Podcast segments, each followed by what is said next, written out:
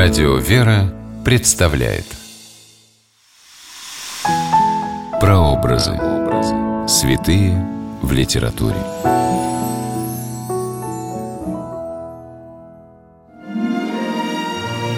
На страницах художественных произведений нередко встречаются образы святых, которых авторы не называют по имени, и тем не менее они для всех узнаваемы.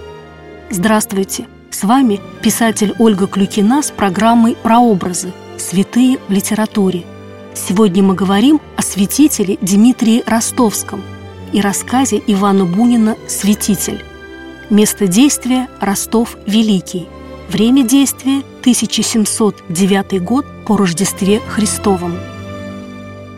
В феврале 1920 года русский писатель и поэт Иван Алексеевич Бунин эмигрировал во Францию, считая для себя невозможным оставаться в большевистской России.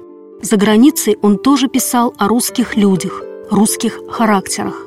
В рассказе Бунина «Святитель» рассказывается о последних часах жизни известного русского церковного деятеля и духовного писателя XVII – начала XVIII века святителя Дмитрия Ростовского. Как-то посреди ночи изнемогавший от смертельной болезни святитель позвонил в колокольчик, но позвал вовсе не лекарей. «Милый брат, позови ко мне певчих», — сказал святитель своему служке.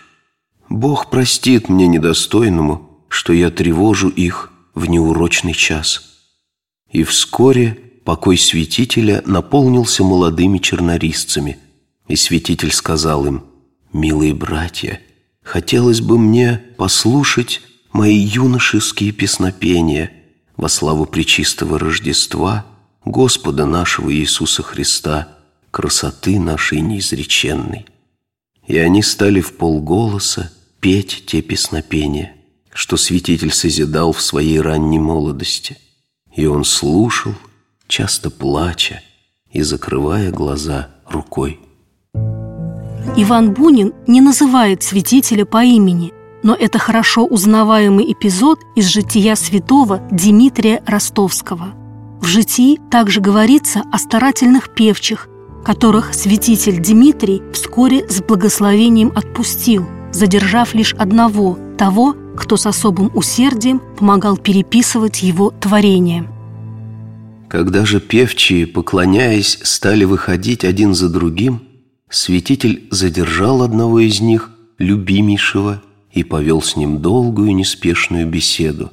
Он рассказал ему всю свою жизнь.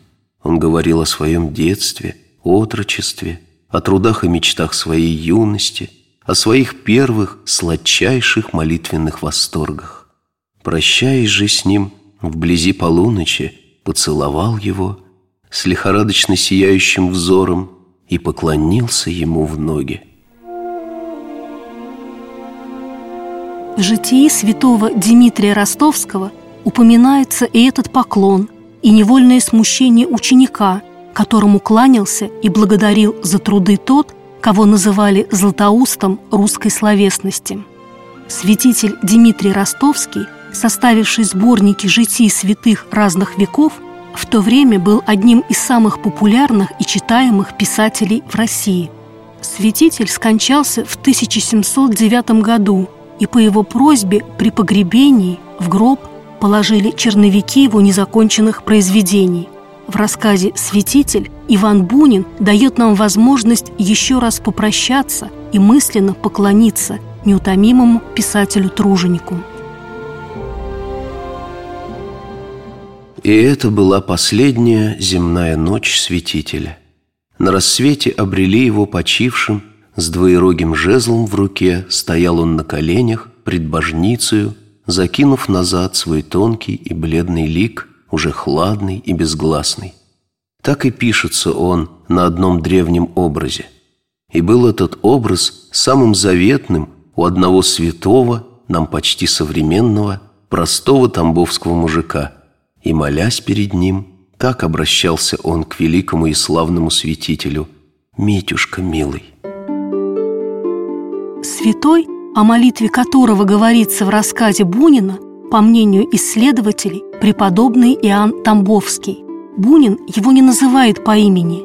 Автору важно другое – показать неразрывную цепь духовного родства двух русских святых. Молясь перед образом святого Дмитрия Ростовского, преподобный Иоанн обращается к святителю как к своему самому близкому и любимому другу.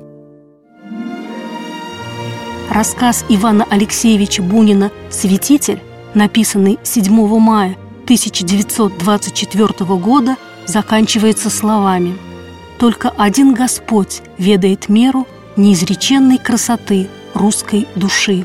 В понимании Бунина эта красота воплотилась в образе святителя Дмитрия Ростовского. С вами была Ольга Клюкина. До новых встреч в авторской программе «Прообразы. Святые в литературе».